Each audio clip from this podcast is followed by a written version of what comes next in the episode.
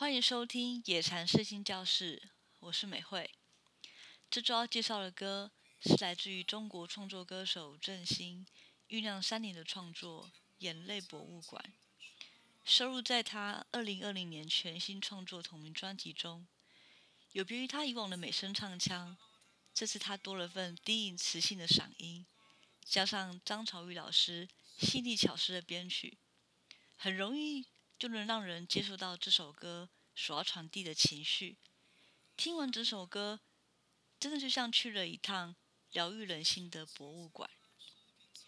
美惠我就特别喜欢这首歌，他对眼泪的诠释。每一颗眼泪都是他诚实面对自己感觉后的淬炼。郑兴曾经说过，会有这首歌的诞生，是因为他想记得这些眼泪。因为一直以来，大家都认为哭是一个负面的事情。当他认为哭没有什么不好，至少他能抒发那些不知所措的情绪。我想，其实很多情绪。